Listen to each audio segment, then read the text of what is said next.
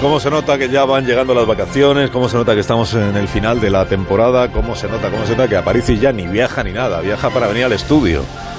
Buenos días, Alberto. Hola, hola, Carlos, ¿qué tal? Esta es una sección de viajar por el espacio. Pues, ¿qué Bueno, haces aquí? ¿Qué haces aquí? Hoy vamos a tratar temas eh, que, que no requieren de viajar por el espacio, que los temas que ves en esta ¿Qué haces camiseta que llevo. Yo Te iba a preguntar. Esta camiseta que llevas, que... Es una, es- bueno, los siguientes no la pueden ver, claro. Salvemos. Salvemos al gato. Salvemos al gato. Esta es una causa que, que, que de una vez hay que dar un paso adelante para, para resolverla, hombre. No, pero esto no es en este programa. No, no digo, digo que no pudiéramos hablar de ello, pero eh, Carlos Rodríguez, como el perro y el gato, me reprocharía que estamos invadiendo un poco su terreno. Mm. Salvemos al gato, es más bien de Carlos. No, no, no, es, es que este gato no, no tiene que ver con, bueno, lo de los gatos abandonados y tal también es muy grave, pero yo no me estoy refiriendo a eso.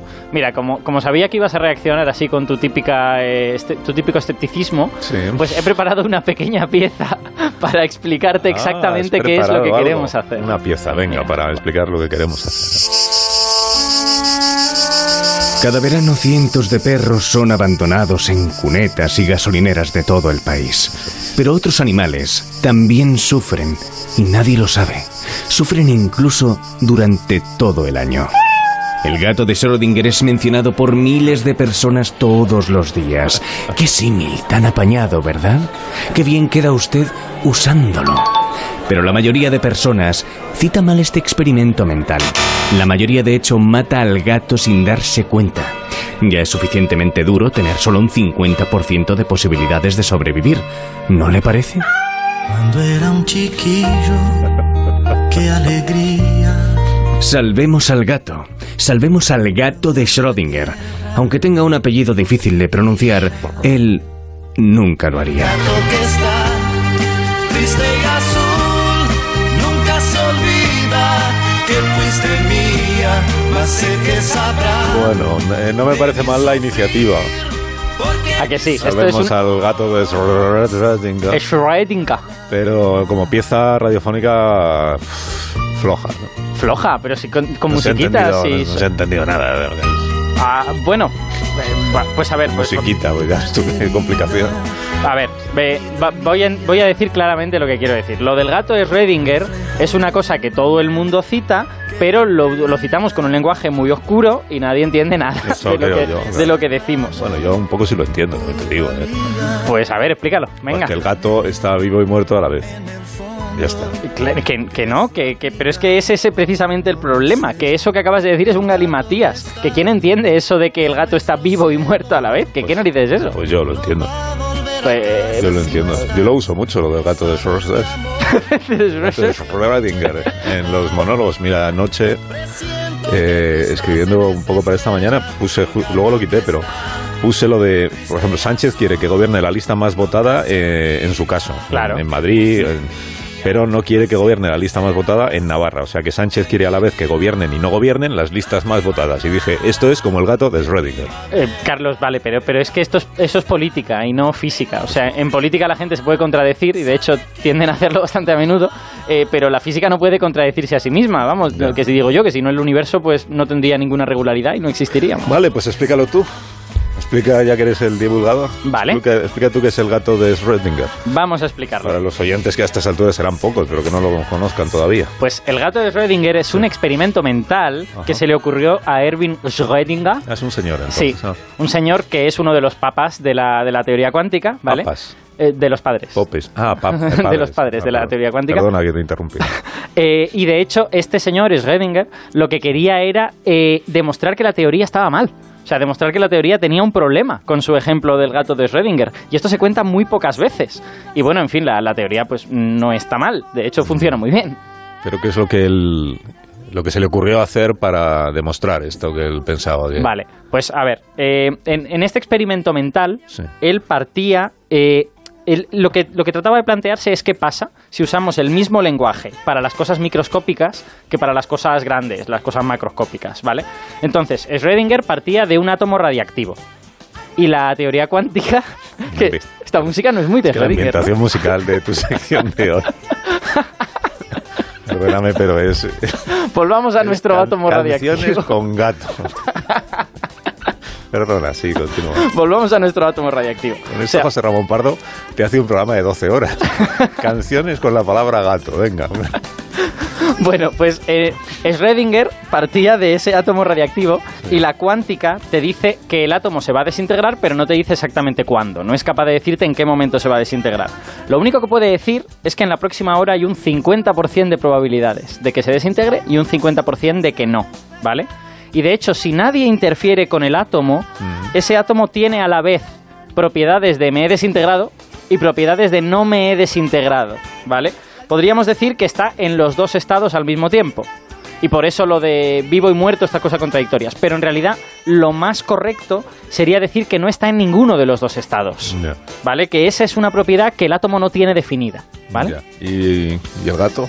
Ah, vale, sí, el gato. Si pones canciones de gato, tendrás que explicar el gato que tiene que ver con todo esto. Entonces, cuando, cuando una vez tenemos claro lo del átomo, Schrödinger dice, ahora mi átomo, yo lo voy a meter en una cajita. Sí. Entonces, si se desintegra, va a emitir una particulita que va a hacer que se abra un veneno, ¿vale? Que va a invadir toda la caja. Eh, pues en esa misma caja voy a poner un gato. Entonces, por lógica, si el átomo está desintegrado y no desintegrado, entre comillas, a la vez, el veneno está abierto y cerrado a la vez, y el gato está muerto y vivo Ah, a la vez. Vale.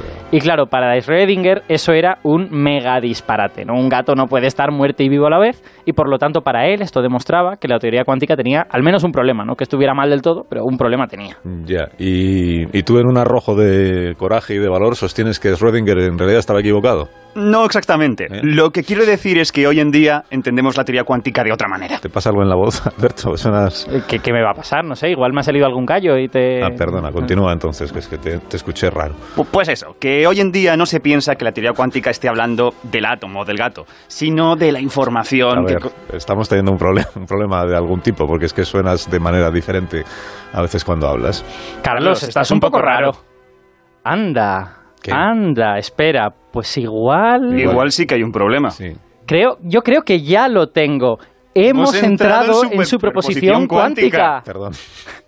¿Pero qué, qué ha pasado? ¿Qué? ¿Habéis entrado en qué? ¿Quiénes sois? Eh, pues nada, Carlos, que, que aparentemente... Aparentemente nos acabamos de mezclar cuánticamente los dos. Sí, él es José Luis Crespo, que es... Físico y creador del canal de YouTube Quantum Fracture. Quantum Fracture, claro, sí, ha estado en el programa. Exacto, y aquí estamos los dos como si fuéramos uno o algo así, o, no- o ninguno de los dos. Ya, pero entonces, ¿cuál de los dos va a hablar a partir de ahora? Eh, va- a ver si nos podemos Superponer desmezclar. todo el tiempo. Sí, sí, a ver si esto es muy incómodo. Yo estaba, yo estaba en mi casa haciendo vídeos. ¿Qué has hecho aquí, Alberto?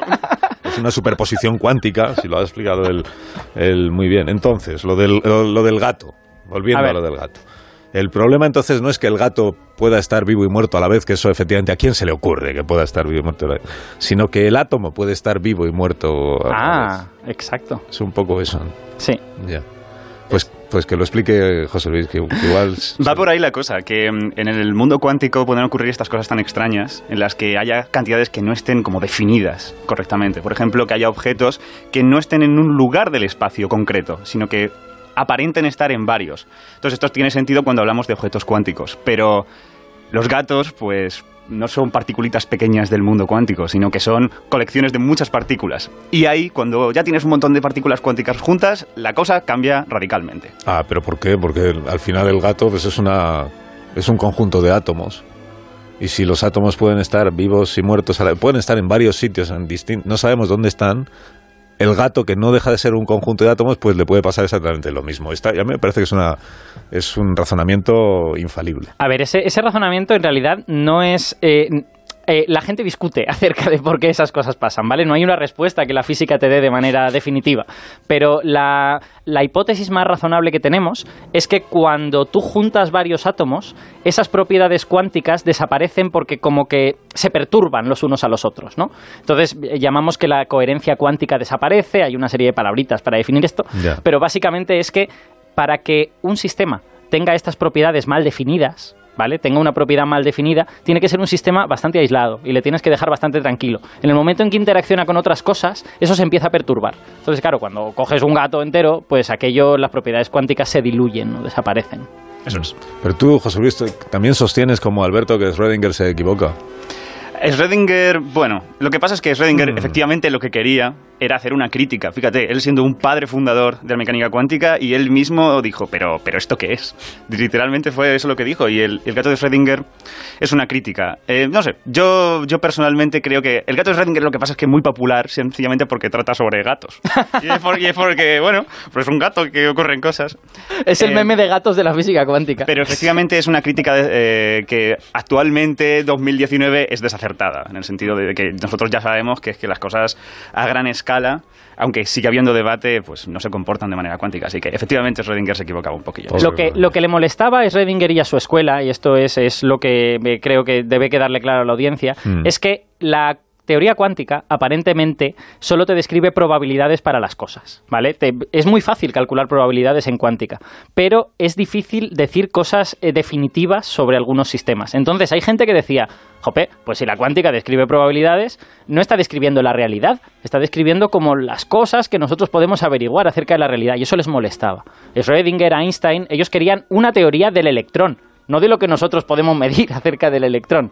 Y todo este, todo este tipo de intentos se inscribían en, ese, en esa especie de intento de decir, oye, hagamos una teoría mejor que esta. Me están diciendo por línea interna, pregúntales por favor lo de la información. Uy, uy, uy. Ah, sí, que alguna vez os, os, hemos escuchado decir que la teoría cuántica no habla de, de gatos, por supuesto, pero tampoco de átomos, que de lo que habla es de información.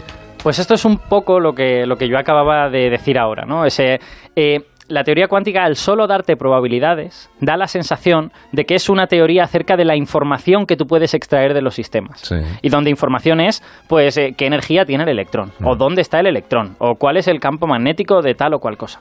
Entonces, eh, hay, un, hay escuelas en física cuántica, a día de hoy estos temas todavía no están totalmente asentados, hay escuelas que dicen que la teoría cuántica es una teoría solo de la información que realmente a la teoría cuántica le importa un carajo lo que le pase a la naturaleza, que de lo único que habla es de cómo nos de cómo podemos extraer nosotros información de esos sistemas. De es, como, es realmente como una manera pija de decir, realmente es una manera pija de decir que como que no tenemos una capacidad de entender el mundo de verdad porque esa realidad objetiva y tangible no existe. No está a nuestro alcance. Exacto. Y esto que, que, dicen algunos, dicen, en el mismo momento en el que tú estás observando algo, ya estás cambiando ese algo. Ese es uno de los problemas centrales de mecánica cuántica, problema, ah. bueno, dependiendo de quién preguntes, no resuelto, se llama problema de la medida, y es ese hecho de que cuando tú mides el mundo cuántico, eh, tú lo perturbas. Ah. ese, ese átomo que no estaba en ningún sitio del espacio, cuando vas tú y lo observas, es como si lo estuvieras forzando, obligando a que se definiera, a que, a que escogiera un lugar del espacio en el que estar. Hmm. ¿Por qué sucede eso? Es una cosa que no se sabe actualmente. Es un misterio, efectivamente. Es un postulado de la cuántica. Esta, esta gente de, de, la información que a mí me, a mí me, me interesan, no, no, estoy muy seguro si me adscribo a su, a su postura, pero me interesan, ellos dicen, mira, eso no es un problema como todo lo que estás manejando en realidad es información, no estás perturbando el sistema, ah, estás perturbando lo que tú sabes acerca del sistema. Y eso tiene lógica. Para mí eso es como barrer para casa, tirar la pelota a otro lado, ¿sabes? Evitar el problema. Yo creo que sí hay un problema, yo creo que medir, ahí está pasando algo, hay un proceso físico que hmm. no conocemos y que hay que averiguar cuál es. ¿Y por qué el español decís que es un idioma especialmente bueno para hablar de física cuántica? Esto lo dice Alberto. Esta, es una movida mía, pero esta es una movida mía completamente. Eh, a ver, en inglés, el verbo ser y estar ellos no lo diferencian. Ellos tienen el mismo, el to be, ¿no? Eh, y dirías cosas como un átomo is, ¿no? Es, no, pues en, en, español lo podemos diferenciar, ser y estar. El átomo es y el átomo está. Y tiene como connotaciones distintas. Por ejemplo, el átomo es en el sentido de que el átomo existe, está ahí, es una cosa, evidentemente no estaríamos aquí si los átomos no fueran, ¿no? Pero los átomos a veces no están, en el sentido de que el átomo, pues, joder, eh, a veces está en un lugar del espacio, pero a veces no, a veces tiene varias posiciones al mismo tiempo, si lo quieres ver así. Así que el átomo es, evidentemente, es, pero no está. Bendito sea nuestro idioma entonces, que nos sirve para hablar de estas cosas. Bueno, ¿queréis añadir alguna cosa más sin que se entere el señor Rodinger? Yo, yo solo añadiría que al que le haya resultado confuso todo esto de que las cosas son y están o no están o todo esto, otra manera de pensar en esto y de tratar de entender algo es que a lo mejor las preguntas que nosotros hacemos, preguntas como ¿dónde está el átomo o dónde está el electrón? Igual no son preguntas apropiadas. O sea, imagínate que tú quisieras preguntarte de qué color es eh, la amistad. Pues eso es una pregunta que no tiene ningún sentido. La amistad no tiene color, ¿no? O sea, esa pregunta no tiene sentido. Entonces, a lo mejor la pregunta de dónde está el átomo tampoco tiene sentido.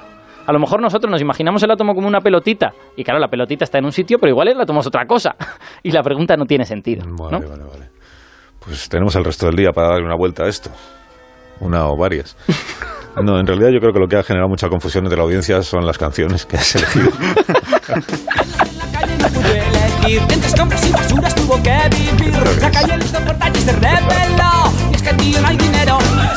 Su madre callejera, su padre. Qué maravilla. Gato callejero. Qué maravilla. Qué maravilla. Adiós, Crespa, hasta el próximo día. Muchas gracias por la invitación. Adiós, Aparici. Hasta luego. La semana que viene, Sony 27, las 11, una menos en Canarias. Ahora continuamos.